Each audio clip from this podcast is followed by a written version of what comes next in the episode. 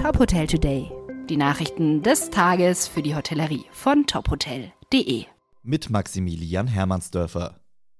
Die Reiselust vieler Menschen in Deutschland scheint trotz der verschärften Corona-Lage zurückzukehren.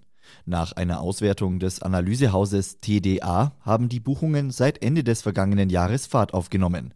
Das berichtet die deutsche Presseagentur. Im Mittelpunkt steht demnach der Sommerurlaub. Allein die ersten zwei Januarwochen 2022 hätten die Neubuchungsumsätze im Reisevertrieb die des gesamten Dezembers 2021 deutlich übertroffen, teilt die TDA mit. Vor Corona-Niveau hätten die Umsätze aber noch nicht wieder erreicht. Dennoch mache die Entwicklung Hoffnungen auf eine gute Sommersaison. Auch die Billigflieger Ryanair und EasyJet rechnen mit hohen Buchungszahlen und wollen mehr Flieger einsetzen als im Sommer 2019. Zu Beginn der Winterhochsaison kämpft der österreichische Tourismus mit Einschränkungen und geringen Buchungszahlen. Für gewöhnlich sind die Hotels in Österreich im Februar zu 80 Prozent ausgelastet.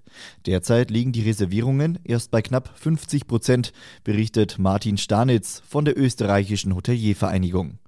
Etwas Hoffnung machen die am Wochenende angekündigten Corona-Lockerungen. So soll ab dem 5. Februar die Sperrstunde in der Gastronomie von 22 Uhr bis Mitternacht verlängert werden. Ab dem 19. Februar bekommen ungeimpfte mit negativen Tests wieder Zutritt zu Hotels und Lokalen. Die Begeisterung hielt sich allerdings in Grenzen, sagt Stanitz, die Lockerungen kämen spät.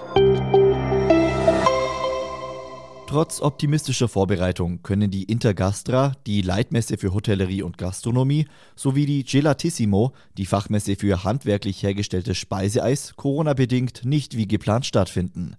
Eigentlich hätten die beiden Messen vom 5. bis 9. Februar in Stuttgart über die Bühne gehen sollen.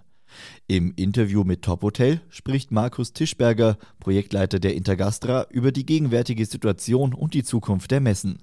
Laut Tischberger seien die Veranstalter von ihrem Sicherheitskonzept Safe Expo überzeugt und daher besonders enttäuscht über die Absage gewesen. Es wäre wahrscheinlich die gesündeste Intergastra aller Zeiten geworden, sagt er. Das ganze Interview und weitere Nachrichten aus der Hotelbranche finden Sie auf tophotel.de.